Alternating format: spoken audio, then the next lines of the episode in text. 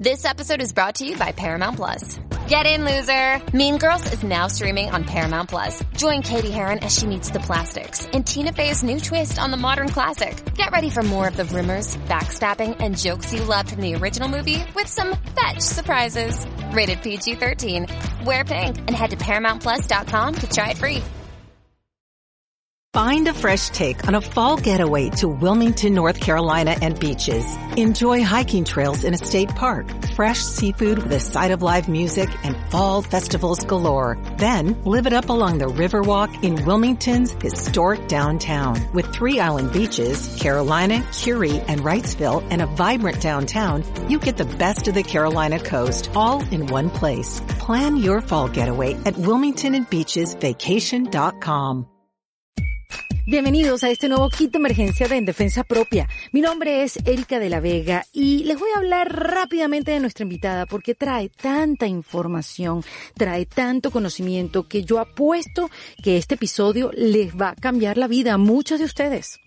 Fíjense, voy a hablar con María Elena Castés. Ella es químico con diploma en inmunología avanzada y tiene un doctorado en ciencias naturales, opción inmunología. Es profesora titular, jubilada y fundadora de la Cátedra de Inmunología de la Escuela de Medicina José María Vargas de la Universidad Central de Venezuela. Marianela publicó más de 80 trabajos en revistas científicas internacionales que le valieron diversos reconocimientos y premios. Ha sido profesora invitada en las universidades más importantes del mundo y es considerada como una de las pioneras en el desarrollo de la psiconeuroinmunología, tanto en Venezuela como en Latinoamérica. Y es por eso que ella está aquí, para explicarnos qué es eso de la psiconeuroinmunología y también para hacernos responsables de nuestra salud. Sí, yo sé que suena enredado, pero créanme que con sus más de 25 años de estudio, ella lo sabe explicar sencillito. Benenela entra en contacto con esta disciplina científica después de vivir un momento estresante en su vida y luego, unos meses después, le hallaron tres fibromas en su útero. Esto la llevó a investigar incansablemente la relación entre los eventos estresantes de la vida con la aparición de enfermedades de alto riesgo. Marianela está dentro de ese grupo de profesionales que demostraron que el sistema inmunológico está conectado con el sistema nervioso central y está conectado con tu mente, con tu psiquis, es decir, que la calidad de tu sistema inmunológico va a depender de tus pensamientos y de cómo manejas tus emociones y el estrés. Es decir, tu salud va a depender de tu satisfacción con el trabajo o con el sentido de la vida, con tus relaciones interpersonales, con la familia, tus vecinos, tu país. Y este conocimiento que nos trae Marianela es un llamado a estar conscientes de tus pensamientos y emociones. Ahora bien, Marianela hoy en día tiene un curso online bien extenso llamado Inmunoalfabetízate o Inmunoalfabetización en su portal miaevolution.com. Ojo, que no tienes que ser médico o químico para tomar el curso. Lo puede hacer cualquiera que quiera adueñarse de su salud. Además, tiene un libro maravilloso que yo se lo recomiendo. Todo el mundo debería tener este libro en su mesita de noche. Se llama Psiconeuroinmunología o cómo apropiarte de tu sistema inmunológico. Lo consiguen en librerías y también en amazon.com. Y ya que estamos hablando de .coms, los invito a que vayan a endefensapropia.com. Esa es la página web del podcast. Y ahí pueden suscribirse al newsletter para estar conectados todos los domingos. Yo les voy a enviar un correo electrónico con recomendaciones, con aprendizajes editoriales y muchas otras cositas. Y también se pueden enterar de cómo ser miembro de la comunidad de En Defensa Propia. Créanme que estamos preparando cosas increíbles. Hay talleres que ya están a su disposición de las mismas colaboradoras del podcast y sé que van a aprender un montón mientras también disfrutamos, porque no, tampoco, tampoco, tampoco todo aprender.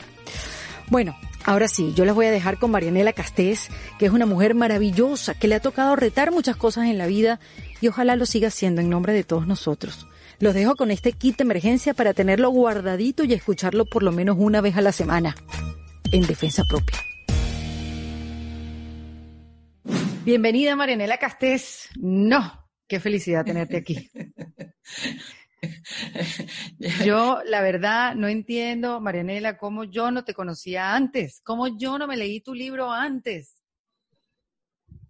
Gracias, Erika. ya me estoy riendo nada más de, cómo empiezas, ya me empiezo a reír. Un millón de gracias, me siento muy honrada que, que me estés entrevistando. Te, aprecio y, bueno, imagínate toda tu historia, te he visto en obras de teatro aquí en Panamá, inclusive. Así que muy agradecida. No, yo más, yo más agradecida todavía, porque bueno, em, te escuché hablar de la inmunoalfabetización, este, y de este tema que tú has tratado, de este tema, de esto que has estudiado durante más de 20 años, que es la psico, por favor, dilo, dilo tú, Marianela. Eh, psiconeuroinmunología. Psiconeuroinmunología, que es el nombre corto. Exacto, porque, el nombre, largo, es psiconeuroendocrino inmunología. Exactamente. Bueno, Marianela, yo lo que quiero es que tú nos expliques de qué se trata esto eh, para, para entenderlo y para cambiar vidas. Mira, de eso se trata, por eso estoy muy agradecida contigo, porque realmente mi sentido y mi propósito en la vida en estos momentos es que este conocimiento llegue al mayor número de personas posibles y en todos los países.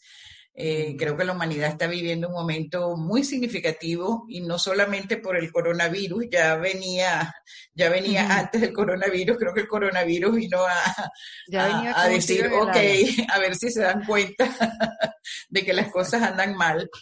Eh, yo tengo 25 años inmunoalfabetizando, por supuesto el nombre no, no llegó al principio, llegó apenas hace unos años.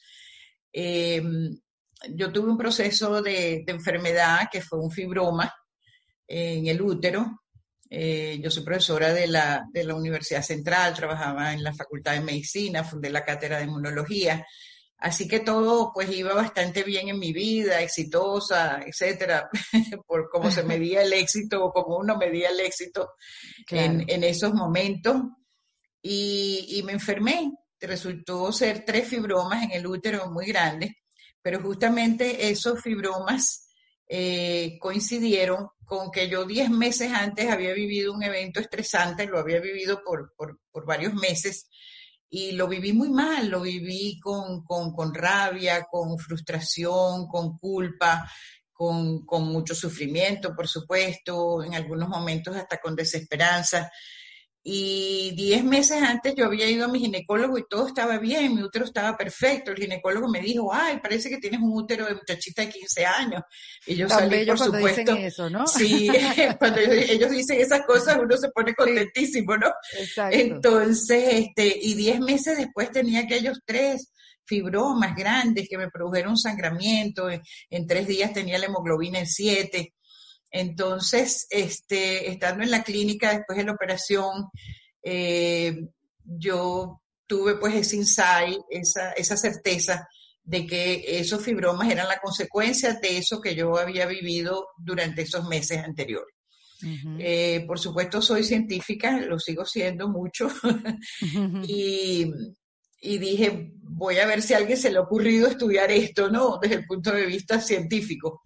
Y bueno, rápidamente descubrí, me encontré, no la descubrí, me encontré con la psiconeuroinmunología que explicaba exactamente todo paso a paso lo que yo había vivido y cómo probablemente esa forma de vivir ese evento estresante, que además viví en soledad, que no busqué ayuda, porque en esa época pues no creía nada de los psicólogos ni, ni cosa que se le pareciera, este, me, probablemente me habían disminuido mi respuesta inmunológica y por eso los fibromas habían aparecido.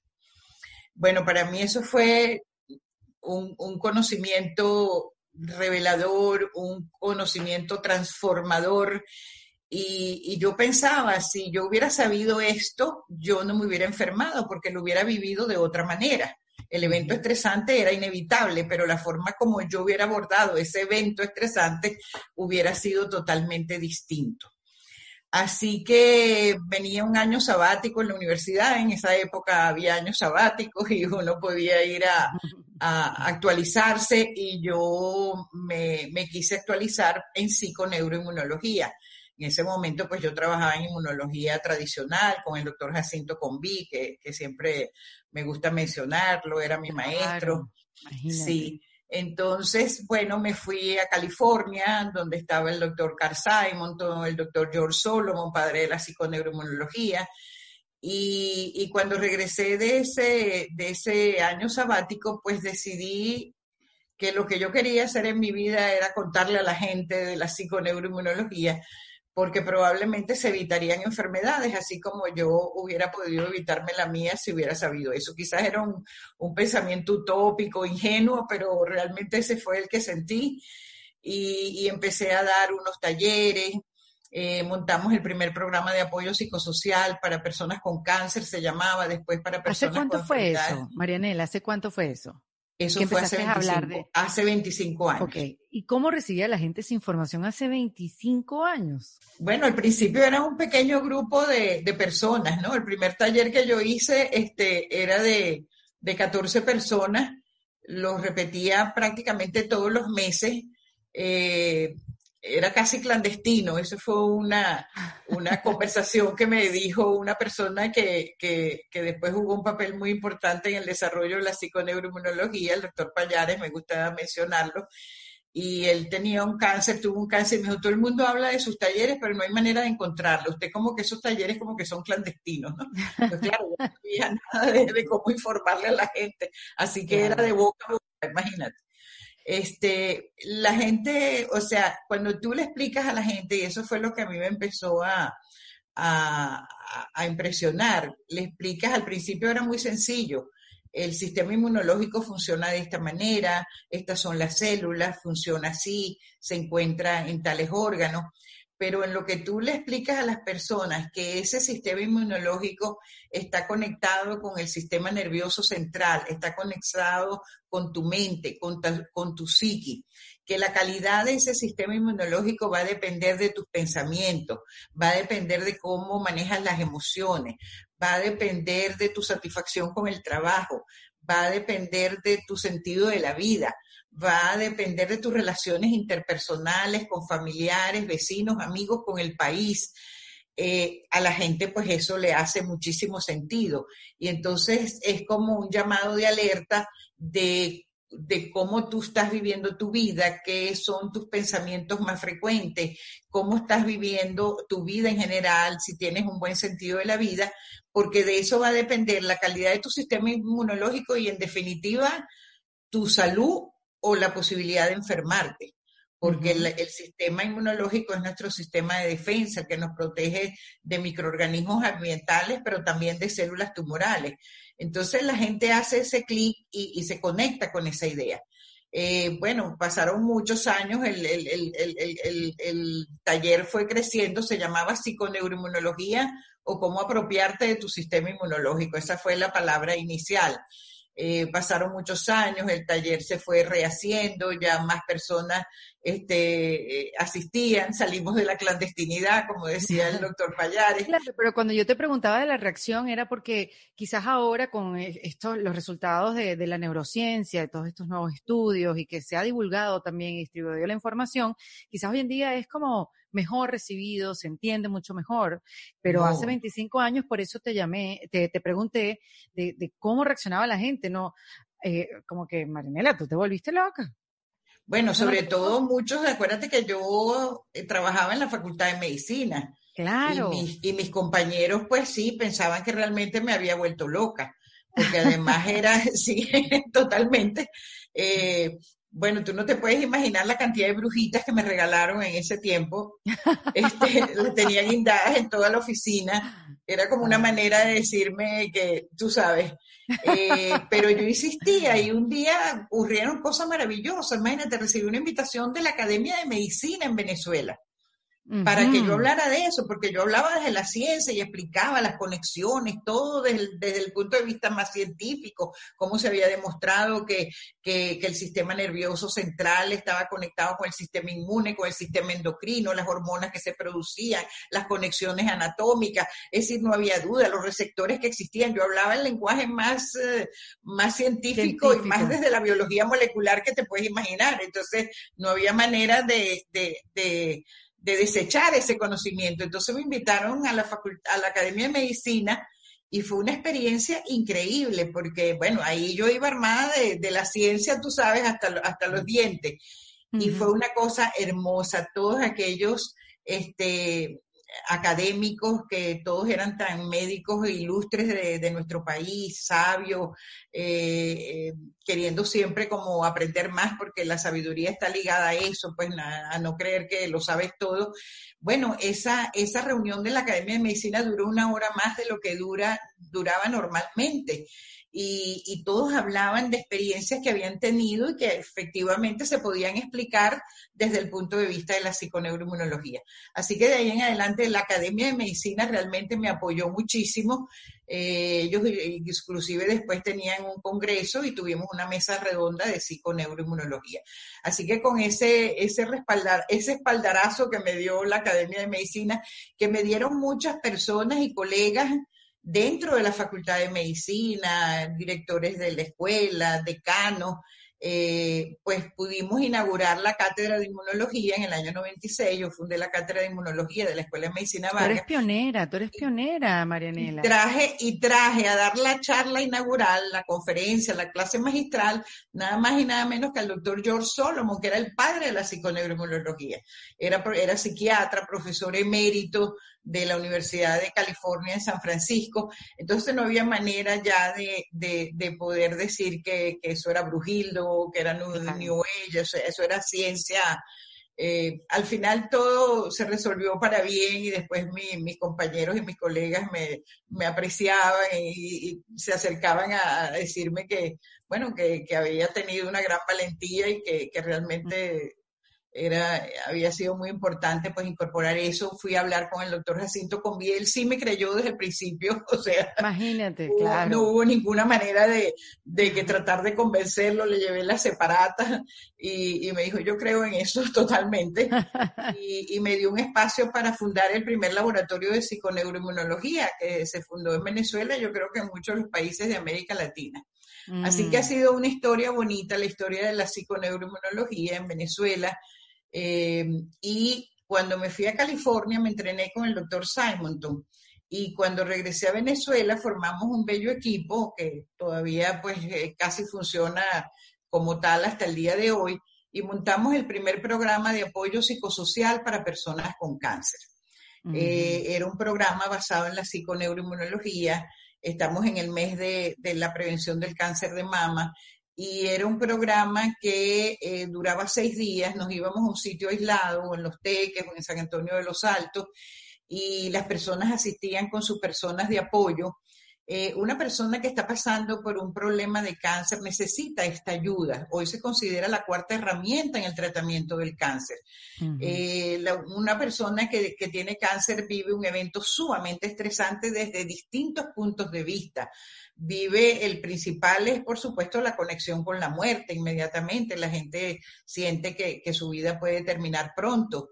Eh, es un estrés también por los tratamientos que tienen que recibir, es un estrés porque le está causando sufrimiento a la familia, este, y, y, eso por supuesto los hace también estar como bastante tristes y con mucho sufrimiento. Es un estrés económico. Es decir, que por donde tú lo veas, es un estrés después permanente, porque cada vez que entonces una persona en el futuro se enferma, eh, ya no es, este, bueno, tengo gripe o, o tengo un dolor en, en, un hueso porque me torcí un pie, etcétera, sino que ya está pensando la posibilidad de que sea eh, una, una metástasis. Entonces, realmente es un evento y necesita este apoyo psicosocial para poder manejar eh, todo esto que viene junto con la enfermedad. Es un modelo que se aplica a todo. En este momento con lo del COVID es igualito. O sea, mm, eh, la gente está viviendo este evento muy mal, con miedo, con pánico, con frustración, con rabia, con mm. preocupación eh, han perdido el sentido de la vida, pues lo que era su sentido, pues e, eso eh, obliga a, recambiarlo. Entonces, eh, me preocupa pues en estos momentos que las respuestas inmunológicas de la persona puedan, puedan estarse viendo afectadas, eh, no solamente en función de, de, la enfermedad, pues de contraer la enfermedad y que, y que pudieran tener las formas más severas, sino en general el sistema inmunológico como guardián de eh, la salud del cuerpo y que esto pueda generar en un futuro otro tipo de, patología. Ok, Marinela, a mí lo que me parece alucinante de tu parte es que tú siendo científico, tú, eres, tú te graduaste en químico, tú tienes PhD en inmunología, porque el mensaje es poderoso, pero quien lo dice lo hace más poderoso todavía, porque alguien tan pegado a la ciencia, que viene de la ciencia, que venga un día y diga, no, no, no, espérate, nuestros pensamientos tienen que ver con, con, nuestro sistema inmunológico y depende de lo que estamos pensando y sintiendo y nuestras creencias limitantes o no, afecta a nuestro sistema inmunológico. Que lo diga una científica, tú dices, no, espérate, ya va, déjame prestar atención porque aquí hay estudios, aquí hay resultados y es donde eh, eh, en tu libro, Inmunoalfabetízate, eh, están cada uno de los estudios en los que te basas este, para, para dar con estas teorías, más allá de los resultados que ya ha dado esta práctica con, con todas las, herramientas que tienes para trabajarlo, ¿no? La, la inmunoalfabetización. Pero yo quisiera que me explicaras de una manera sencilla como tú lo haces, la verdad, qué es la psiconeuromonología. Dos puntos. Bueno, la psiconeuroinmunología es el haber demostrado científicamente que el sistema nervioso central, nuestra mente, nuestra psiqui, el sistema endocrino que produce las hormonas y el sistema inmunológico, que es nuestro sistema de defensa que nos protege contra gérmenes y células tumorales, entre los tres hablan un lenguaje bioquímico común. ¿Qué quiere decir eso? Que están en permanente comunicación. No sucede nada en un sistema que los otros dos no lo sepan inmediatamente. Esta comunicación es una comunicación bioquímica. ¿Qué quiere decir eso? Que hay moléculas de la información que los neurocientíficos han llamado neurotransmisores, que los endocrinólogos han llamado hormonas y que nosotros los inmunólogos hemos llamado citoquinas, son pequeñas proteínas que garantizan esta información en los tres sistemas. Por biología molecular se ha demostrado que las células del sistema inmune tienen receptores para los neurotransmisores y para las hormonas. Se ha demostrado que el cerebro produce esos neurotransmisores.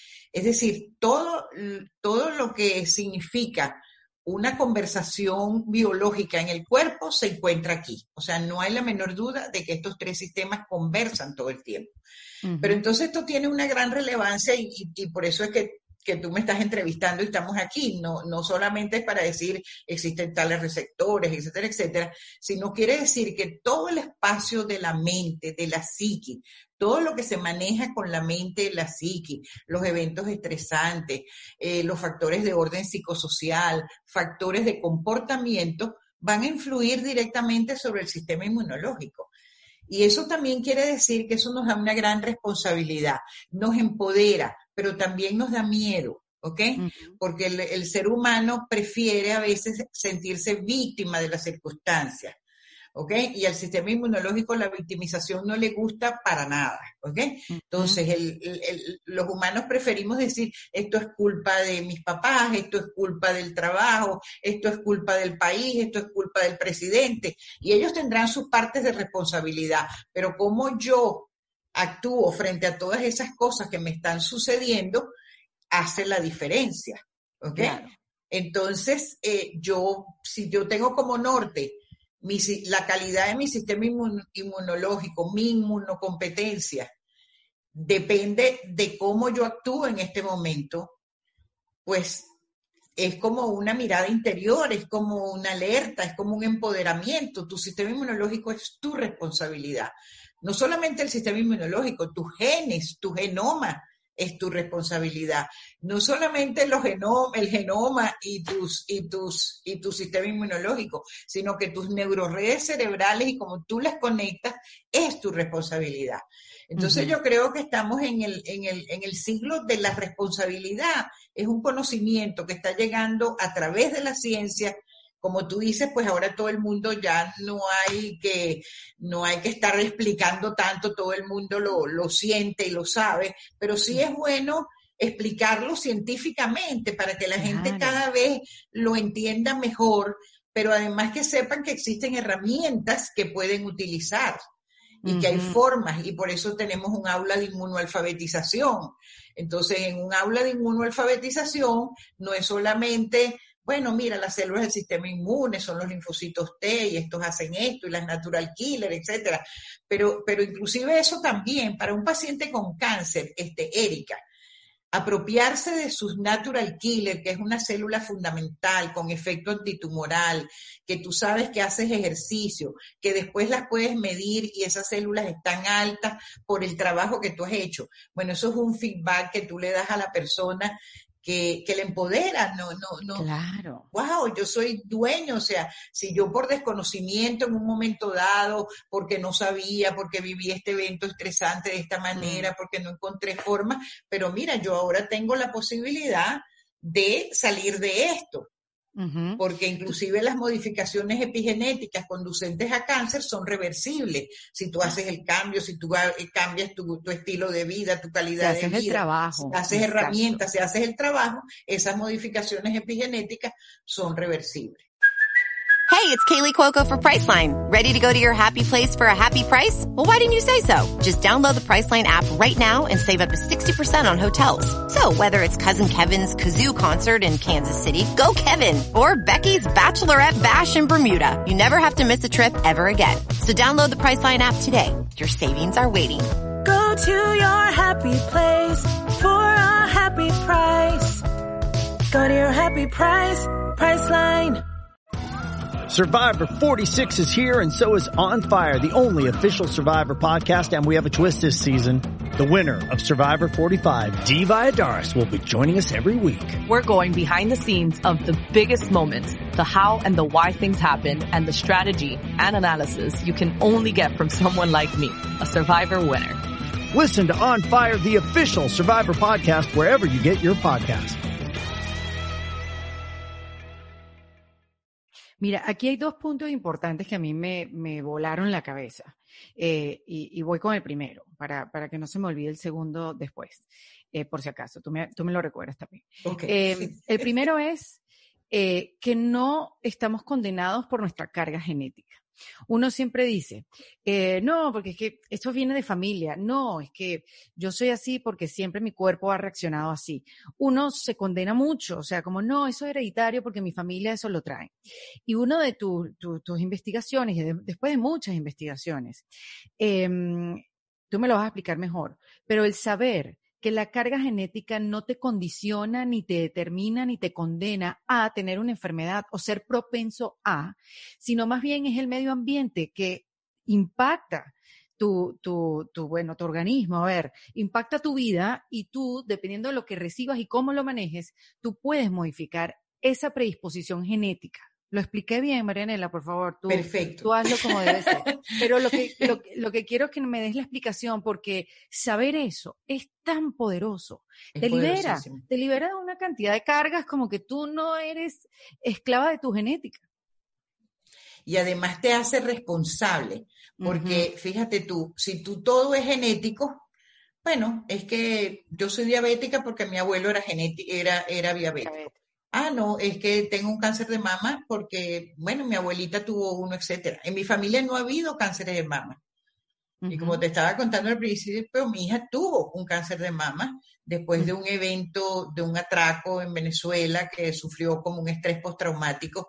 Y yo me encargué de, de, propiciar e impulsar que ella se hiciera los genes entre otras cosas porque ella tiene una hermana, porque tiene hijas, porque porque hay sobrinas en la familia, entonces alrededor de una persona con cáncer de mama, las mujeres de la familia eh, piensan, bueno, si, si lo tuvo mi hermana, o lo tuvo mi prima hermana, o lo tuvo mi sobrina, yo también estoy en riesgo. Entonces se hizo todo el estudio genético y no había ningún BRCA1, BRCA1, BRCA2 positivo.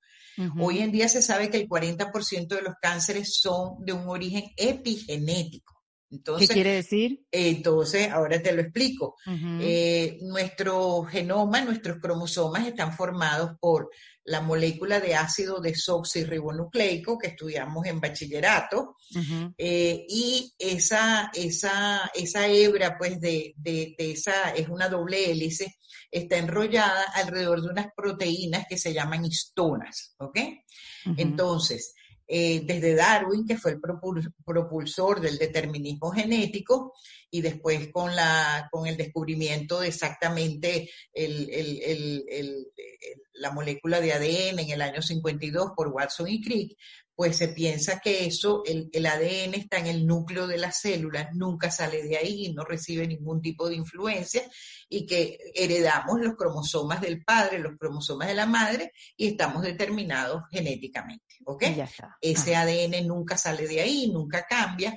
El, el, ADN básicamente es un lenguaje formado por cuatro letras, ¿ok? Esas cuatro letras son A, T, G, C, que corresponden a las cuatro bases del ADN, adenina, timina, guanina y citosina. Esto es una clase de bachillerato. Hubo que volver a aprender Totalmente, hubo que regresar al bachillerato y volver a darle otra lectura a lo que habíamos aprendido. Entonces, esas cuatro letras tomadas de tres en tres son palabras, igualito como, como, como palabras de un libro, ¿ok? Y esas palabras de tres letras determinan los aminoácidos que se van a escoger para producir una proteína. Hasta ahí todo iba perfectamente bien. Exacto, por ahí resulta, ese es el dogma central de la biología, así se estudia medicina, así se estudia biología en todos los sitios del mundo. Eso estaba totalmente errado Totalmente errado, Dios mío. Y eso, eso estamos hablando de hace 20 años, ¿ok? El dogma central de la biología era el determinismo genético. Entonces resulta que una cantidad de investigadores que ya venían desde antes, ¿ok? Pero como pasa en la ciencia, cuando alguien produce un nuevo conocimiento es rechazado, no es muy nuevo, esto, no existe, etcétera, etcétera, pero ahora pues ya evidentemente, bueno, se hace epigenética en todos los laboratorios y en todas las universidades de prestigio del mundo. Entonces se descubrió que efectivamente las tres letras y su secuencia, eso no cambia, eso es inmutable. Pero el, el, el secreto del asunto estaba en las proteínas que recubren ese ADN. ¿Ok? Entonces, si tú tienes esta, esta hebra de ADN recubierta por estas proteínas, y aquí están todos los genes, uno viene con todos los genes para poder afrontar cualquier situación, incluyendo el coronavirus, ¿ok? Vienes con todos los genes. Y, la mayoría de los genes, pues son genes buenos, vamos a, nombrarlos de esa manera, buenos entre comillas, genes para, para la salud, genes para activar la respuesta inmune, genes para la digestión, genes para, para respirar, genes para hacer todo lo que necesitamos, todas las funciones de nuestro organismo. Hay algunos genes también que no son tan buenos, ¿ok? Hay algunos genes que más bien pueden ser supresores de la respuesta inmune. Tenemos inclusive hasta genes para reprimir posibles genes que conduzcan a cáncer que se llaman oncogenes. Entonces tenemos los genes para mantenerlos reprimidos. Entonces, durante toda una vida, pues yo he leído los, los buenos genes y tengo salud. ¿Por qué en un momento dado cuando te hacen un atraco y te ponen una pistola y te dejan un morado en, el estómago y, tú empiezas a, vivir un estrés postraumático, ¿qué pasa? Entonces como que ya necesitas echar garra de otra cosa, necesitas leer otros genes, ¿ok?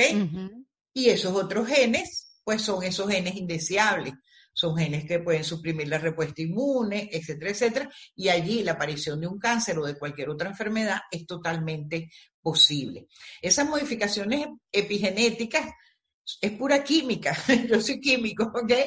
Son pura química, entonces son, eh, la mayoría de ellas son grupos metilos, que es un carbono con tres hidrógenos, que se colocan inclusive a nivel de una de esas tres letras. Si tú estás leyendo mi libro allí pero tú empiezas a hacer eh, anotaciones al margen y las incrustas en esta frase, etcétera, etcétera, pues tú vas a leer otra cosa. Eso es exactamente lo que pasa. Entonces tú incrustas un metilo, un grupo metilo en una citosina del ADN, pues ya tú no vas a leer esa, esa línea o ese párrafo de la misma manera. Y ahí entonces existe la posibilidad que leas genes que durante 50 años en tu vida no leíste la leíste cuando te dejó el marido, la leíste cuando migraste, la leíste cuando, cuando te, te, quitaron tu empresa, las, leíste cuando tuviste un atraco, etcétera, etcétera. Entonces, eh, bueno, lo, lo bueno de esta información es que esas modificaciones epigenéticas son reversibles. Si uno hace el trabajo que tiene que hacer, yo puedo desmetilar, ¿ok? Y volver a recuperar mi genoma normal. Porque el 98% de las personas nacemos con genes perfectamente normales, ¿ok? Y cuando tratamos de, de, cambiarlos, más bien puede sobrevivir, sobrevivir la enfermedad. Entonces, eso es lo que es epigenética. Es un conocimiento que está, eh, que es importante difundir, porque eso era otra cosa. Eh, digamos, todo este conocimiento se queda en, en, el cenáculo de los laboratorios de investigación, de las universidades de prestigio. Esa fue básicamente mi necesidad. Yo dije, esto lo tiene que saber la gente, o sea, la gente tiene que apropiarse de este conocimiento y otros, otros científicos en el mundo como que han tenido la, la misma idea. Por ejemplo, la, la, que descubrió la telomerasa, la, la, la enzima de, de, los telómeros, que, que, le dieron un premio Nobel por ello, una mujer australiana, Elizabeth Blackburn. Ella también escribió un libro casi en el, en el mismo sentido, pero por supuesto de su tema, son cosas que la gente, son conocimientos que la gente tiene que saber. Sobre todo porque, porque precisamente el, la humanidad va muy mal y entonces necesitamos cada vez tener más herramientas, más conocimientos para poder sobrevivir este periodo tan difícil sin enfermarnos. Claro, ¿no? Y que, y que a partir de ahí podamos vivir cualquier periodo que venga, pero ya con la herramienta de, de saber cómo vivir lo que pasa a tu alrededor. Esa es la clave de todo. O sea, porque como tú ya lo bien lo dijiste, tú no puedes controlar lo que pasa, pero sí cómo reaccionas a ello, para no despertar esos genes malos. para no, exacto, para que se queden ahí dormiditos, tranquilitos. Y si se despiertan, saber que tú también puedes volverlos a calmar con eh, ejercicios de imaginación guiada, meditación y todo lo que ya vamos a hablar. Pero otra cosa, Marianela, la otra cosa que te iba a decir que me parecen dos puntos importantes, esto de la genética que no te determina y segundo, las, eh, las neuroredes que eh, también forma parte importante de, de tu exposición, de de, tu concepto y de nosotros, pues de como seres humanos, que nosotros tenemos ya conexiones neuronales que han trabajado durante toda la vida y que esas están fuertes, esas conexiones y que están, que funcionan, pero mira, sin ningún tipo de, de, problema de obstáculo. Y quizás esas son neuroredes que están bajo el paraguas de la desesperanza, la tristeza, la rabia, la frustración y que eso tampoco ayuda para tu sistema inmunológico defenderse ante cualquier enfermedad. Y que nosotros también tenemos la capacidad de formar nuevas neuroredes y cambiar la manera, no solamente como pensamos, sino también eh, cómo nos comportamos. Vamos a profundizar ahí. Fíjate, este, en realidad la pregunta fundamental que nosotros nos hacemos hoy en día, ¿somos capaces de crear nuestra propia realidad? Esa es una pregunta fundamental. Sí. Yo hace unos años hubiera contestado que no, porque mi realidad estaba condicionada pues a las condiciones del país, a las condiciones de la familia, a las condiciones socioeconómicas en las cuales yo vivía, etcétera. Pero hoy te digo un sí rotundo. Creamos nuestra propia realidad, porque para el cerebro la realidad es la que tú le creas, no hay una realidad externa. El cerebro no dice, ¿cómo vas a estar pensando eso? Mira lo que está ocurriendo allá afuera. No, el cerebro es lo que tú piensas. Eso, esa es la realidad del cerebro. Y eso es una cosa extraordinaria. A mí me, me, me, para mí ha sido fundamental y la nombro mucho en mi libro, la doctora Candy Spert. Ella cambió el curso de las neurociencias eh, y, ella tiene una frase, por ejemplo, donde ella dice que uno puede entrar en la conversación interna del organismo y cambiar, modificar intencionalmente y con conciencia las, las reacciones bioquímicas que ocurren en el organismo. Yo, yo me acuerdo que iba en un avión, porque yo había ido a un congreso en Inglaterra, yo iba en un avión y leo esa frase y te juro, Erika, yo soy medio loca. Te juro que quería ir al, a la cabina del piloto y decirle, permítame el micrófono para yo decirle a todo el mundo que viene en este avión esta frase extraordinaria. Qué maravilla. A mí esa frase me cambió la vida, está allí en el libro. Sí, sí. Y yo, pues se las repito ahora a la, a la, gente. O sea, es una frase de un empoderamiento increíble. Y yo lo he visto, no solamente ya era un conocimiento teórico dicho por una, por una, ella fue candidata a Premio Nobel de Medicina, etcétera, etcétera, sino que ya yo eso lo he comprobado en pacientes, en estudios que hemos hecho. Entonces, eh, por ejemplo, en el aula yo construí una nueva, una nueva imaginación guiada que se llama Construyendo Nuevas Neuroredes para la Salud. Entonces nosotros tenemos potestad sobre nuestro pensamiento. Nosotros podemos escoger. En estos momentos esto es fundamental.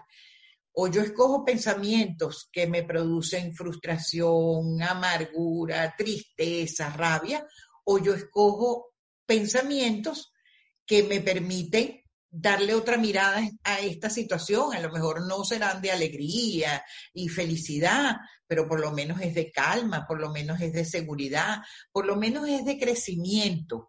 Siempre, bueno, todas las crisis que yo he pasado en mi vida, yo he salido fortalecida. En el momento uno lo vive y, lloras y sufres y te salen tres fibromas en el útero, etcétera. Pero, pero, pero eh, hasta allí, fíjate, después de eso yo he vivido eventos estresantes en mi vida, porque eh, desafortunadamente la psiconeuroinmunología no nos protege de los eventos estresantes, pero sí nos da, nos enseña otra forma de lidiar con esos eventos estresantes, de afrontarlos cuando nos toca vivirlos. A mí me tocó migrar. Bueno, tú sabes lo que es salir de tu país. Yo salí de, Venezuela con cuatro maletas. Cuatro maletas dejando todo atrás, que me llevo, que no me llevo, que es importante. O sea, eso no es una cosa sencilla. A mi hija tuvo un cáncer de mama hace seis años. Eso es un evento, imagínate, para una madre que, que, su hija tenga un cáncer es terrible. Pero sin embargo, ya tenía herramientas, ya tenía herramientas para mí y para poder apoyar a mi hija en ese proceso. Y, al final lo recordamos muchas veces, sobre todo en este mes de octubre, y recordamos otra vez todo. Y, fue una experiencia de crecimiento para ambas, ninguna de las dos, y particularmente ella, pues que fue la protagonista de ese proceso, eh, nunca, nunca ella se, se pone, eh, ¿por qué me pasó esto? Qué desgracia a veces soy yo, porque ella es mi hija, por supuesto, y ahí es la psiconeuroinmunología queda de lado, a veces soy yo la que cuando todos los años pues la acompañamos a hacerse su, su, su chequeo anual, a veces soy yo la que la que digo, esto no debió haber ocurrido. Y entonces ella me dice, sí, mamá, si ocurrió es porque debió haber ocurrido, porque yo tenía que aprender muchas cosas y las aprendí, las aprendí a través de esa experiencia. Entonces, Claro, porque además también tú, tú, tú dices algo importante, que no solamente es las cosas que te pasan a tu alrededor, no solamente es cómo reaccionas, sino también eh, tu carácter, tu personalidad. También afecta todo eso. Es una, una cadena de acontecimientos que tienes que atajar desde el primer, desde el primer momento. Aquí tengo la frase de Candace Burt. Dice, la meditación, bueno, no sé si es esa, pero es una de, sí, las importantes. La meditación, la relajación y la imaginación guiada son formas de entrar en la conversación interna del organismo, interviniendo conscientemente en sus interacciones bioquímicas. Esa es la frase poderosa. Esa es la frase poderosísima. Que lo cambia absolutamente todo. Que lo cambia absolutamente todo. Sí, y, tú me, y ella estaba eh, para, ella es neurocientífica y esto lo dijo en 1998. Y yo me estoy desayunando hace dos días con esta información. Exacto. Por eso, imagínate. Dios mío. Porque además esto no tiene que ver, o sea, está bien, hemos hablado del cáncer, pero esto también tiene que ver con las enfermedades autoinmunes, con las alergias, las bacterias, los hongos.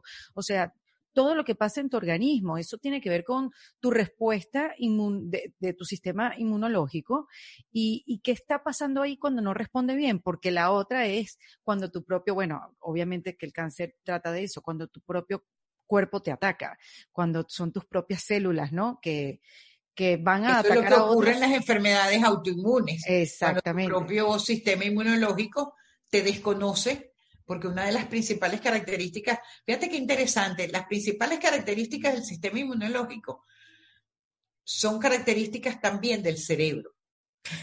¿Ok? Ajá. Imagínate. Tiene identidad, o sea, sabe distinguir perfectamente entre lo que soy yo y lo que no soy yo. El cerebro también. Es el único sistema del organismo y el sistema inmunológico que son capaces de distinguir, yo soy Marianela, tú eres Erika, ¿ok? El sistema inmunológico también tiene esa identidad. La segunda es que tienen memoria los dos. Son los únicos dos sistemas del organismo que tienen memoria. Por eso podemos vacunar, ¿ok?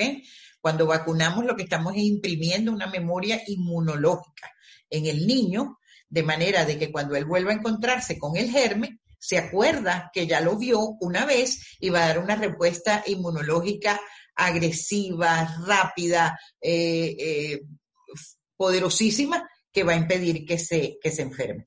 Y la tercera es que aprende por la experiencia los seres humanos en principio deberíamos aprender por la experiencia. Exacto.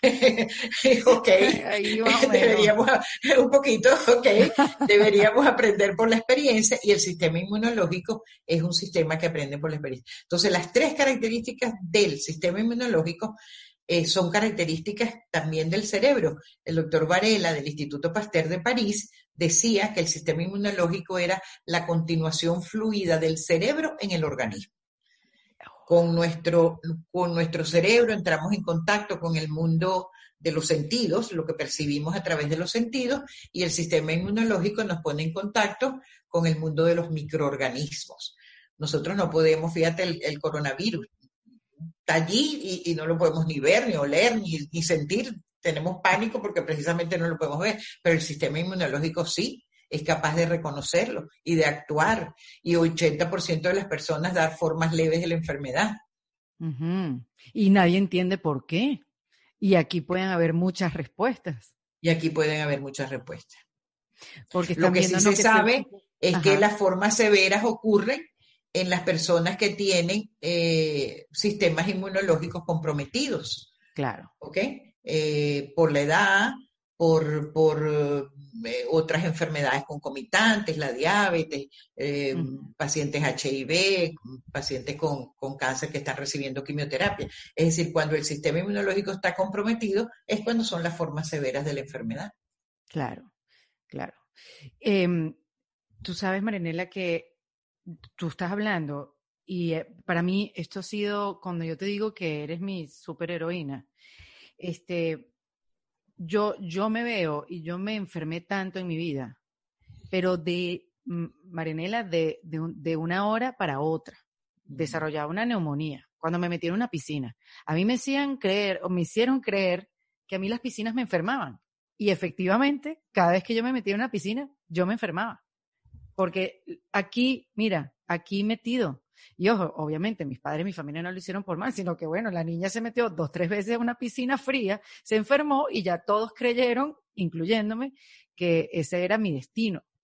Em, y, y, y, escuchándote y aprendiendo, porque yo creo que este libro es, este libro es política pública, yo no sé, esto lo tienen que entregar, lo tienen que regalar, o sea, de verdad, Marianela, esto es, esto es poder, este libro es poder y después vamos a hablar de, del curso que tienes online también.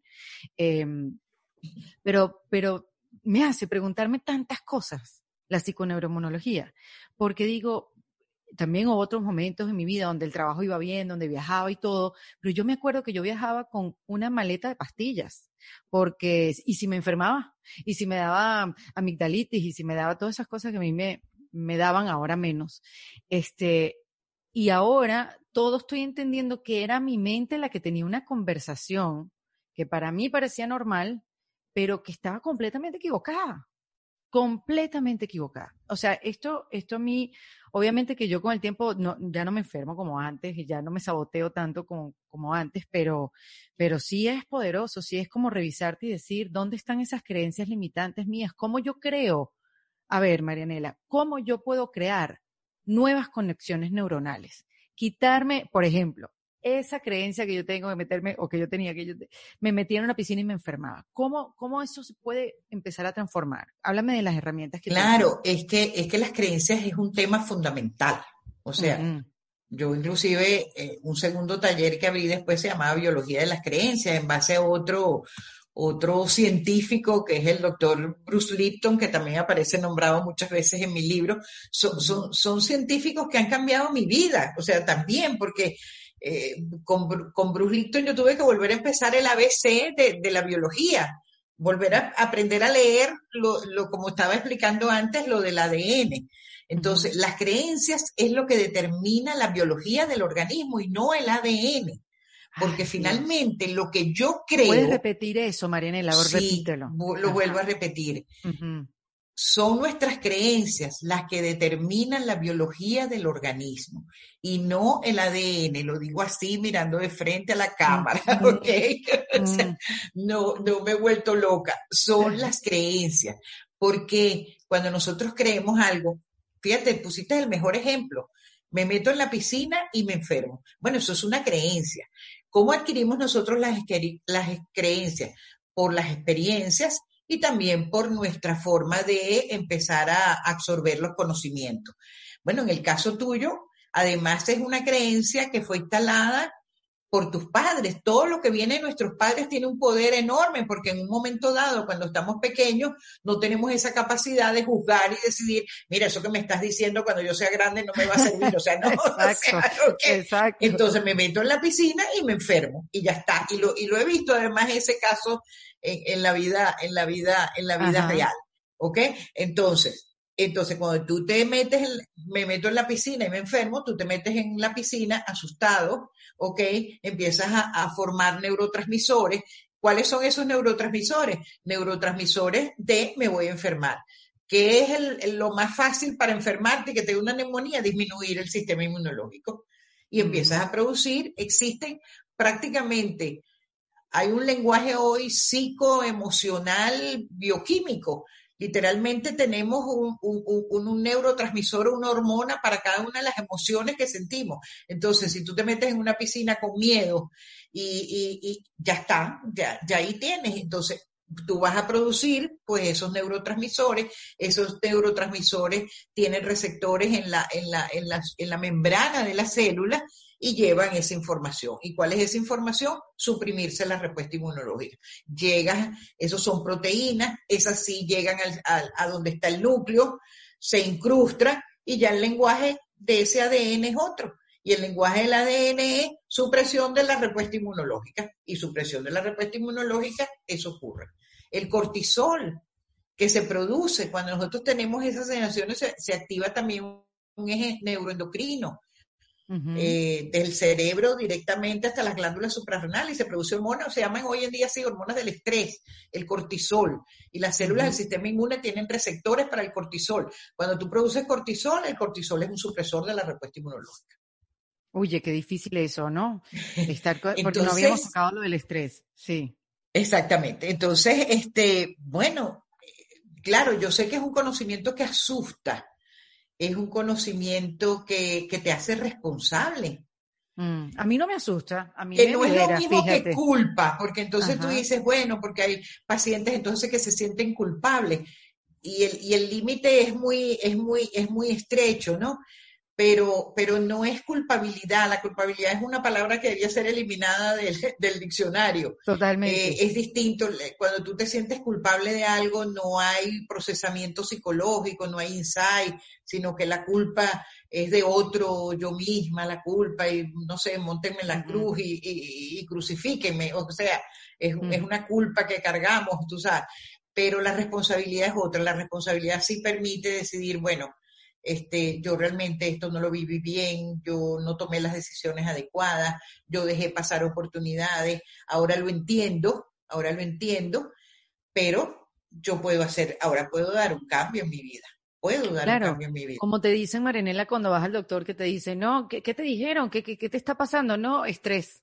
Eso es causa del estrés y que eso también es una, un diagnóstico poco eh, entendible, como que, bueno, pero ¿cómo entonces se maneja eso? Esta es la respuesta. Esa es la respuesta. Bueno, hoy tenemos un planeta este, estresado. Completamente. Totalmente. Tenemos un planeta estresado, viviendo a base del binomio ansiedad-depresión, porque nuestro pensamiento siempre está en el pasado, este, lo cual causa tristeza y causa depresión viendo las cosas que debiste hacer y no hiciste, o, diciendo, mira, la vida como era de buena y ahora es tan mala, o en la ansiedad en el futuro, porque, bueno, este, ¿qué va a ser de mí? ¿Cómo va a moverse la economía? ¿Podré salir? ¿Podré seguir viajando? ¿Cómo voy a trabajar? Entonces, este, bueno, es el momento de estar en este momento presente. Eh, me gustaría decirle a las personas que, que, se metan en nuestro portal, por ejemplo, y que hagan una prueba que se llama prueba de personalidad inmunocompetente. ¿Okay? Ajá, cuéntame es una prueba que, que, hizo el doctor George Solomon. Hizo el, ¿El portal cuál es? El portal. el portal es www MIA, MIA es de Movimiento de Inmunoalfabetización, MIA Evolutio con T, evolution.com. Entonces, miaevolution.com. Entonces, hagan la prueba de personalidad inmunocompetente, es gratuita, por supuesto, y es un, cuestionario de 12 preguntas donde la gente puede empezar a, se contestan sí o no, y donde la gente empieza a ver cómo es que yo, cómo es que yo actúo, cómo, cómo yo pienso, cómo manejo mis emociones. Son preguntas muy sencillas, este, cómo, cómo, yo manejo la rabia, eh, soy capaz de decir que no cuando me piden un favor y no lo puedo hacer, cómo vivo yo mis cosas generalmente en soledad y no busco ayuda, cuál es mi sentido de la vida. Son preguntas de este momento y entonces eso te da tres categorizaciones o eres muy inmunocompetente, o eres medianamente inmunocompetente, o eres muy baja inmunocompetente. Por ejemplo, en, las estadísticas que tenemos ya de las personas que, la han hecho, oye, entre casi un 50% o, o la tienen baja o la tienen mediana. Imagínate. ¿Ok? Su, su, inmunocompetencia. Y cuando decimos inmunocompetencia es eso, pues que tu, tu sistema inmunológico puede estar en riesgo. Y no debiera ser así porque hay, hay herramientas también en el portal y también en forma gratuita. Apenas salió la historia esta del coronavirus. Eh, yo no sé por qué, pero, pero tuve claro de que esto, de que esto iba a ser algo muy importante y muy significativo. Inclusive antes que la OMS la declara pandemia, yo me, me paré frente a una cámara, grabé un video aquí en mi casa y, coloqué en forma gratuita una, una imaginación guiada que ya tiene 20 años, la hemos estudiado científicamente en el laboratorio, etcétera, y que se llama la aventura inmunológica. Y entonces les decía a las personas, este es el momento que ustedes tienen que empezar a hacer la aventura inmunológica todos los días. Eh, si ustedes, este, si el virus está allí y, nosotros tenemos que, que, que, ese sistema inmunológico nos encuentre eh, que el virus nos encuentre con un sistema inmunológico este, activado, eh, fuerte, poderoso. Y además, fíjate tú, una de las cosas que menos eh, los seres humanos aceptan es la pérdida del control. Y ahorita se perdió el control totalmente. No, tenemos ni idea. De, los 15 días, no, eso ya es mucho tiempo. no sé, vamos a hacerlo hoy y ya está. Entonces, yo les digo a las personas, por, a través de todos los live y, entrevistas que me han hecho, no tenemos control sobre el mundo externo en estos momentos, pero sí tenemos control, insisto, sobre cómo nosotros vamos a, actuar en estos momentos, ¿ok? Y sí tienes control sobre tu sistema inmunológico, y sí tienes control sobre tus genes, y sí tienes control sobre tus neuroredes. Sobre eso sí tienes control. Entonces allí ejerce el control. Yo voy a atravesar este periodo sin enfermarme y una de las cosas que voy a hacer es la imaginación guiada. La han bajado muchísimas personas, no sé, ya en este momento no, recuerdo, la última cifra eran 25 mil de 23 países. Sí, sí. Marianela, wow. Sí, la han bajado, la han bajado en 23 países y, las personas nos escriben por las redes. Para mí eso fue una diferencia este, notable. Sí.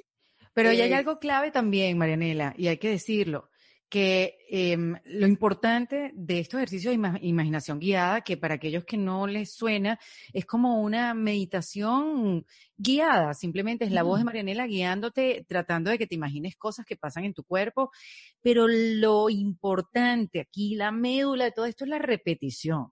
Si ustedes creen que lo hacen un día así y el otro tampoco, mm, ahí eso no funciona. Porque te va a seguir dando tu creencia limitante. Y para eso hay una, una explicación totalmente científica y Venga, ¿Cuál es la explicación? También, el día que yo la descubrí, dije, wow. o sea, yo me emociono igual que tú con no, todas yo estoy las cosas emocionadísima con que, esto que voy estudiando. Mariela. Claro. Mira, hubo una señora que se llamaba, se acaba de morir, duró 100 años, más de 100 años. Wow. Rita Levi Montalcini, una italiana judía que se ganó un premio Nobel de Medicina y ella descubrió que tenemos una, un neurotransmisor una, que produce el cerebro que se llama factor de crecimiento neural. ¿ok? Esto es una proteína que cuando empezamos a hacer conexiones en el cerebro, a formar esas neuroredes, hoy se sabe que, que un pensamiento es una neurored, una emoción es una neurored un poco más ampliada, más compleja, pero son conexiones de neurona a neurona, ¿ok? Que un- una neurona se puede conectar con otra neurona en 10.000 puntos, en 100.000 puntos. O sea, las conexiones, y tenemos billones de neuronas, y cada una se puede conectar con otra neurona en 10.000 puntos, en 100.000 puntos. Imagínate tú la cantidad de conexiones que podemos hacer. Y así es como funcionamos, vamos conectando. La mayor parte de la neurogénesis, se llama neurogénesis, se hace eh, cuando, el, cuando el niño es pequeño, justamente, porque está aprendiendo montones de cosas. Bueno, entonces, para, para, para afianzar ese conocimiento, que el niño no tenga que aprender a caminar todos los días otra vez, o, o llevarse la cuchara a la boca, etcétera, etcétera, pues se produce este factor de crecimiento neural que casi es como un pegamento, es un abono que mantiene las neuroredes unidas. Cuando aprendemos a manejar, aprendemos a manejar y no siempre tenemos que meternos en el carro y decir, ok, ahora tengo que mirar para atrás y ahora tengo que darle al volante. Ahora, no, ya tú lo sabes hacer porque ese factor de crecimiento neural, la neurored, manejar, conducir, está totalmente pegada. ¿ok? Eso es muy importante para el aprendizaje, pero a veces hace difícil los cambios de conducta, es cierto. ¿ok? Ok. Pero entonces, cuando tú haces este tipo de herramientas y, fuiste directo al grano, cuando dijiste la ley de repetición, ese es el, punto, tú lo que empiezas es a formar nuevas neuroredes. Por eso dije que, el poder está en nosotros. Si yo siempre veo la, vida bajo el prisma de la frustración, de la rabia, de- del sufrimiento, del resentimiento, de la victimización, y, y tomas conciencia de eso y ves que siempre todas las cosas te salen mal, no a todo el mundo, a otras personas les salen bien, que hay que esas personas que le salen bien y porque a mí todo me sale mal y siempre me encuentro las personas que me engañan, lo que sea, o sea, todo como, como es tu vida. Entonces, si tomas conciencia de eso y das un paso adelante y dices, yo quiero, yo quiero ver si esto es verdad y yo quiero cambiar. Y empiezas a hacer, por ejemplo, este tipo de herramientas, empieza a suceder algo desde el punto de vista bioquímico extraordinario. Y es que para tú pegar estas nuevas neuroredes que están formando, necesitas el factor de crecimiento neural. Y no tenemos cantidades ilimitadas de factor de crecimiento neural. Ah, ok. Ajá. El factor de crecimiento neural se va formando con la ley de la repetición. ¿Ok? Pero además, en la medida que tú repites esto, las otras neuroredes, esas de la frustración y, y la victimización, etcétera, empiezan a despegarse porque son como incompatibles. Y cuando se empiezan a despegar, esta neurored les roba el factor de crecimiento neural a la otra. ¿ok? Uf, qué y la traes para acá. De manera que cuando esta hora se quiere pegar, pues mira, no tiene factor de crecimiento neural porque tú te lo trajiste para pegar esta todos los días. Wow, eso, eso es ciencia. Eso, eso, yo, yo muestro en mi aula de, de inmunoalfabetización hasta el factor de crecimiento neural en cultivo, lo ves allí, cómo pega. O sea, realmente no hay manera de que la gente no lo crea, ¿ok? Entonces, eso también está en nuestro poder. Entonces, eso es muy importante. Tú tienes que hacer esta, este tipo de herramientas todos los días. ¿Para Ujú. qué? Para mantenerlas robustas, para mantenerlas sanas, para mantenerlas unidas, para mantenerlas pegadas y para podar las otras. Eso se llama en neurociencia podar. ¿Ok? Porque fíjate tú, cuando tú montaste las otras, sin que tú supieras, tú podaste las, las neuroredes de la alegría, podaste las neuroredes de la esperanza, podaste las neuroredes de la felicidad, podaste las neuroredes de, de no sé, de, de, de la pasión por la vida, de los sueños. Bueno, eso hay que recuperarlo.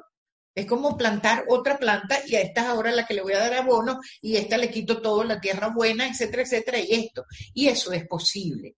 Y a mí me parece que ese es un mensaje eh, que en estos momentos es importantísimo. No, yo estoy que me rebozo de felicidad y de emoción con esta conversación. O sea, de verdad, Marianela, qué poderoso y como dices tú, qué miedo de ser responsables, pero a mí me da es, es eso, otra vez te lo voy a repetir, esperanza, me da libertad y bueno, y hay que comprometerse con uno mismo. Con uno mismo. Ajá. Hoy la salud de nosotros, de cada uno de nosotros, depende de la salud del, del, del conglomerado. Es así. De esta situación salimos todos o no salimos. Todos somos lo mismo, sí, señor. Todos. O sea, eh, por eso es que es tan importante difundir este mensaje, porque todos tenemos que hacer nuestra parte. Sí. Y esto nos lleva inclusive, a veces la gente pregunta, bueno, pero es que, eh, es, que he sido tan sufrida tantos años, he llorado tanto, ¿qué, qué hago ahora con ese sufrimiento? Bueno, ese, ese conocimiento lo transformas en sabiduría ese conocimiento es lo que es evolución. ¿Ok? Entonces, tú has, atravesado un periodo, unas personas le llevan más tiempo, otras le llevan menos tiempo, no importa, pero finalmente cuando, cuando ves la luz, pues ese, ese nuevo conocimiento te da más sabiduría y eso es evolución. Y eso es justamente evolución. Ahora eres un ser evolucionado. Sí, que a mí me enseñaron tanto los pacientes con cáncer que fueron esos programas. Nunca puedo dejar de pensar una señora que tenía como 74 años cuando llegó al programa y, tú decías, bueno, ya esta señora tenía un cáncer y, había vivido una vida terrible, terrible, o sea, todas las peores cosas le habían sucedido a ella.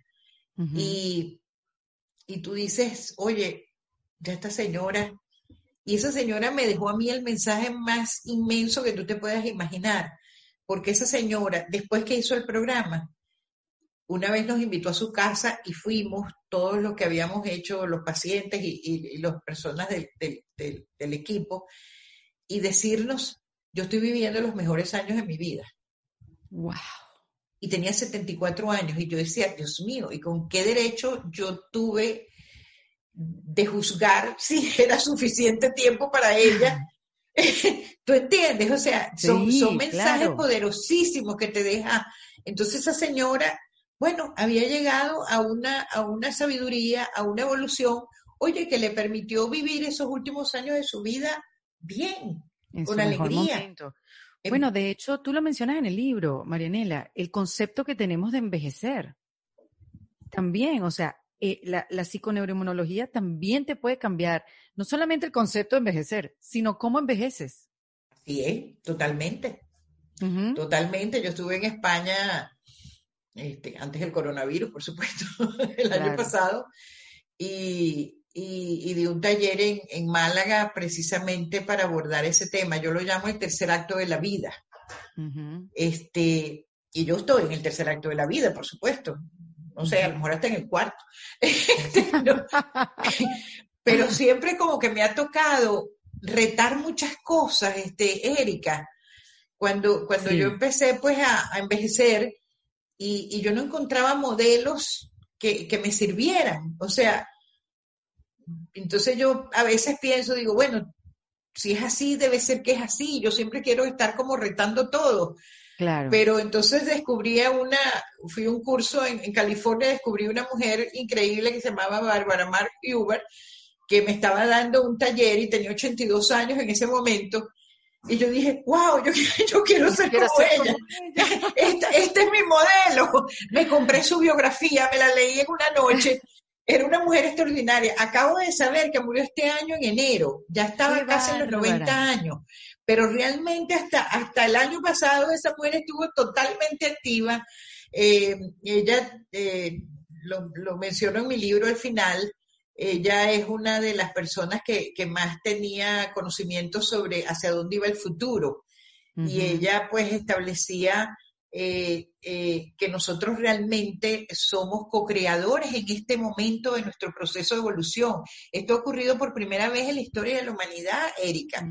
las, las evoluciones, la evolución por las cuales ha pasado el, planeta han sido todas evoluciones independientemente del ser humano, porque meteoritos eh, chocaron contra la Tierra, o que hubo desglaciaciones, o que hubo cambios de temperatura, uh, etcétera, o que llegaron gusanos y se comieron toda la agricultura, qué sé yo, este, todos los procesos fuertes, los saltos evolutivos por los que ha pasado la humanidad han sido independientes del, del ser humano.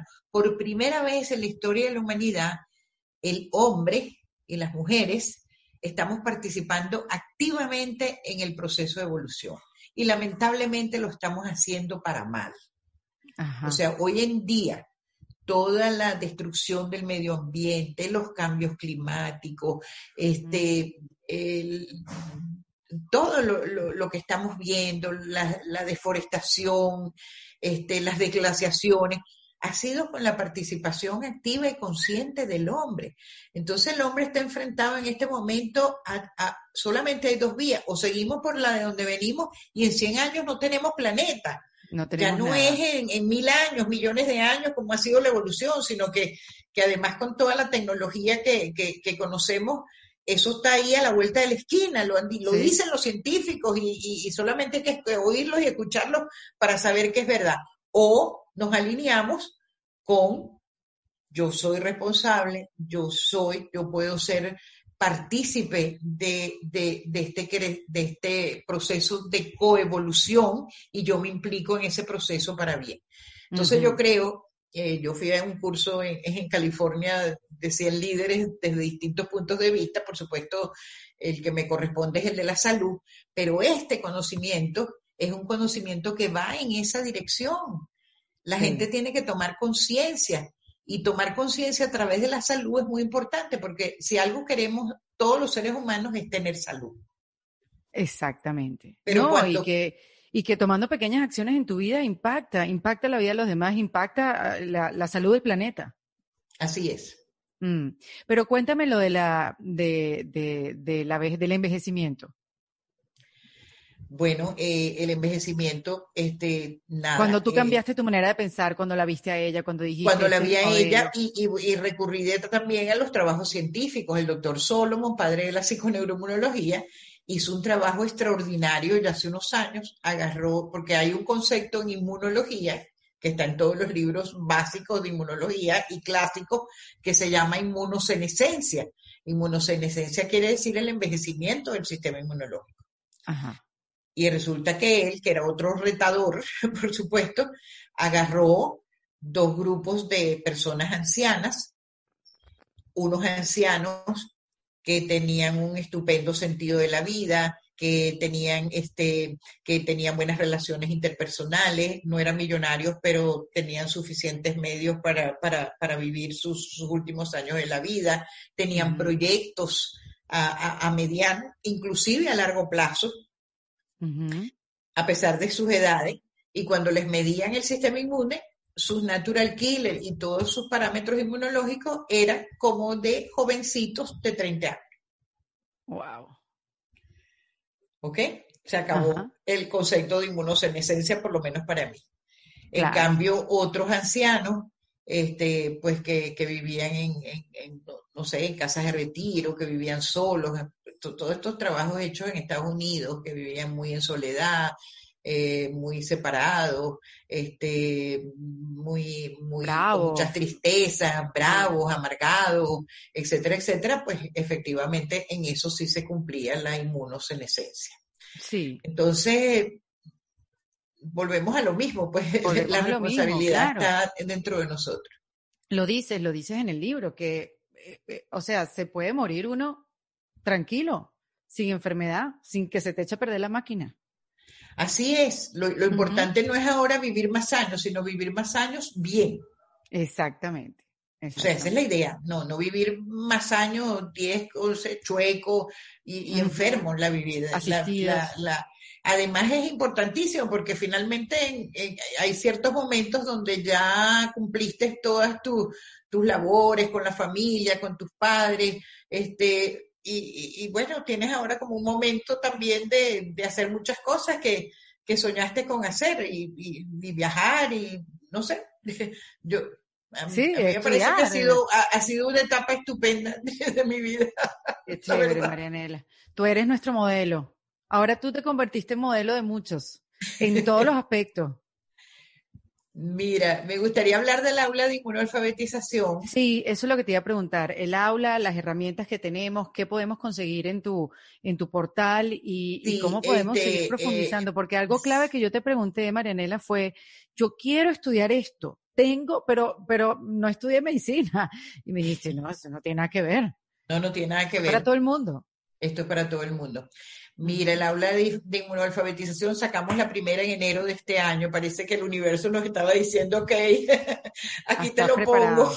Tienes un laboratorio planetario para, que pruebes tus ideas. este, eh, ya la han hecho muchas personas de, más de 20 países. Es, una, es un, curso que, en el cual yo grabé 36 videos. Eh, entre 20 y 30 minutos cada uno, para explicar en detalle todo esto que hemos hablado aquí muy resumidamente, un, módulo para el, sistema inmunológico, por supuesto, eh, un módulo para lo que tiene que ver con la personalidad eh, inmunocompetente, todos los aspectos de la prueba de personalidad inmunocompetente, un módulo para el estrés y formas de afrontar el estrés, Inclusive se hace una prueba de estrés percibido para que la gente sepa cómo está percibiendo sus niveles de estrés. Todo referido a uno mismo, pues es un trabajo interior. Y finalmente, pues, otro módulo que tiene que ver con epigenética y con neurociencias. ¿Ok? La gente está diseñado para que la gente lo, lo haga en sus propios tiempos. Es totalmente online.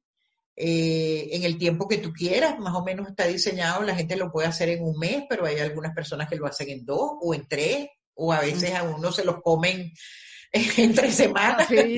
seguro. en tres semanas. Además, este, tienen un acompañamiento con un profesional de la salud, un psicólogo o una psicóloga, que a través de una casa privada de Facebook, la gente puede escribir a medida que va viendo los videos y puede ir compartiendo lo que va aprendiendo las dudas que, está teniendo, los insights que hace. No todo el mundo, por supuesto, usa esa herramienta, pero una buena parte lo hace y tienen el acompañamiento de un profesional de la salud.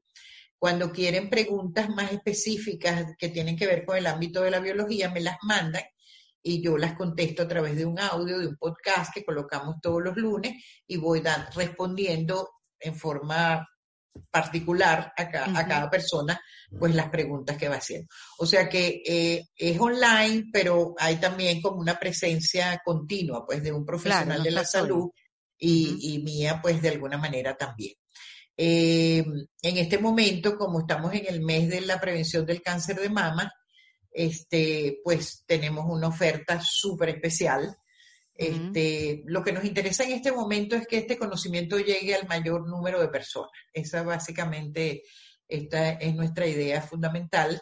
Este, algo tenemos que cobrar porque, por supuesto, todo esto pues implica, implica grandes costos, mantener la plataforma, los profesionales, etcétera. Todo, hay todo un equipo detrás, además muy dedicado y que está como trabajando con, mucho entusiasmo y mucha pasión porque, porque este conocimiento llegue a todo el mundo, pero, pero es un precio bastante, bastante aceptable y este, y queremos, y los testimonios que nos están dando las personas van más allá.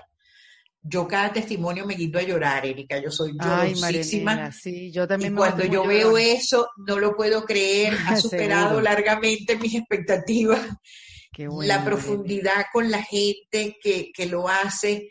Eh, lo, lo, están haciendo, bueno, personas que tienen enfermedad, pero no todo el mundo tiene enfermedad, pero te dice, cuando yo empecé a hacer este curso ya era casi como, bueno, voy a ver qué, que, hay aquí, yo, yo vivía cansada, no me levanto de la cama, estoy deprimida, veo el mundo mal y todo, y a medida que iba avanzando en el curso era como que me iban cambiando los chips del cerebro, no tengo palabras para agradecer, o sea, eso, todos los testimonios son de ese, de ese estilo, y realmente, bueno, te estoy muy agradecida de verdad por, por esta entrevista, porque mi, mi sueño, mi, mi mayor deseo es que esto llegue a al mayor número de personas. Yo creo que en esta época coronavirus y, la, y la post-coronavirus y todo lo que estamos viendo, necesitamos de este conocimiento y esa es como nuestra contribución pues a, a este proceso de evolución desde la salud. Y lo vamos a hacer, Marianela. Vamos a llevar este mensaje lo más lejos posible, porque no solamente eh, eh, esta conversación, sino toda la gente que la está oyendo, estoy segura que lo van a compartir, porque, eh, como te digo, como te digo del principio, esto es una información súper poderosa, responsabilidad de cada quien, y yo estoy segura que esto va, va a distribuirse como se tiene que distribuir. Y yo les voy a decir que vayan y cómprense este libro. Este libro tiene que estar en la mesita de noche, en la mesa de luz, como le dicen eh, en otros países, porque eh, es increíble el conocimiento y el conocimiento, como ustedes saben, nos libera, nos empodera. Se llama Inmunoalfabetízate y toma el control de tu salud. Esto, bueno, por supuesto, tiene la psiconeuromología, cómo apropiarte del sistema inmunológico de Marianela Castés. Yo estoy en Miami, yo me lo compré en Amazon, me llegó en dos días. En dos días me llegó. Eh, lo, editó la, editorial EDAF en España. En España se encuentra, bueno, en todas las principales cadenas. Ellos también tienen librerías en Latinoamérica, se consiguen en Uruguay, en Argentina, en Chile, en México, en, las librerías más, importantes, pero básicamente en Costa Rica, pero básicamente por Amazon llega perfectamente bien. Qué maravilla, Marianela. De verdad que yo te agradezco a ti el tiempo, tu trabajo, tu existencia, tu dedicación, porque no sabes el bien que le estás haciendo en el mundo. Bueno, sí lo sabes, pero quería decirte y quería agradecerte este, por, por todo lo que estás haciendo, por todo lo que estás haciendo por nosotros. Así que yo creo que yo voy a seguir conversando contigo. Yo me voy directo, que por cierto tienen una promoción eh, en el, por el mes de octubre. es lo que te estoy diciendo, es una promoción por el mes del cáncer de mama. Entonces, eh, lo, tenemos una promoción bastante económica del aula este, por... Lo quería recordar. Sí. Para que lo eh, aprovechen. Tú sabes que yo siempre me despido con un abrazo inmunológico.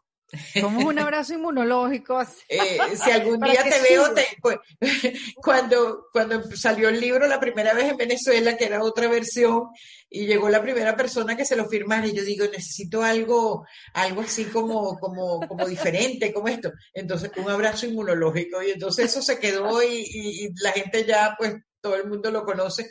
Un abrazo inmunológico es un abrazo que se da con conciencia, que se da mm. pensando en el sistema inmunológico de la otra persona, en su salud, este, con mm. mucho afecto, con mucho cariño, honrando pues la, la, salud que hay en esa persona y que hay en ti. Claro, yo hablaba en ese momento que, que nos tocábamos y que, y que la piel tiene todas las células del sistema inmune. Bueno, ahora es virtual, pero funciona igual. Si tú miras a alguien a los ojos, este, como yo te estoy mirando en este momento, pues funciona también que yo te dé mi abrazo inmunológico de, de agradecimiento, igual a todas las personas que están oyendo y les agradezco que realmente difundan este, este mensaje. Seguro que sí. Marianela Castés, acá en este kit de emergencia de En Defensa Propia. un abrazo, un abrazo inmunológico.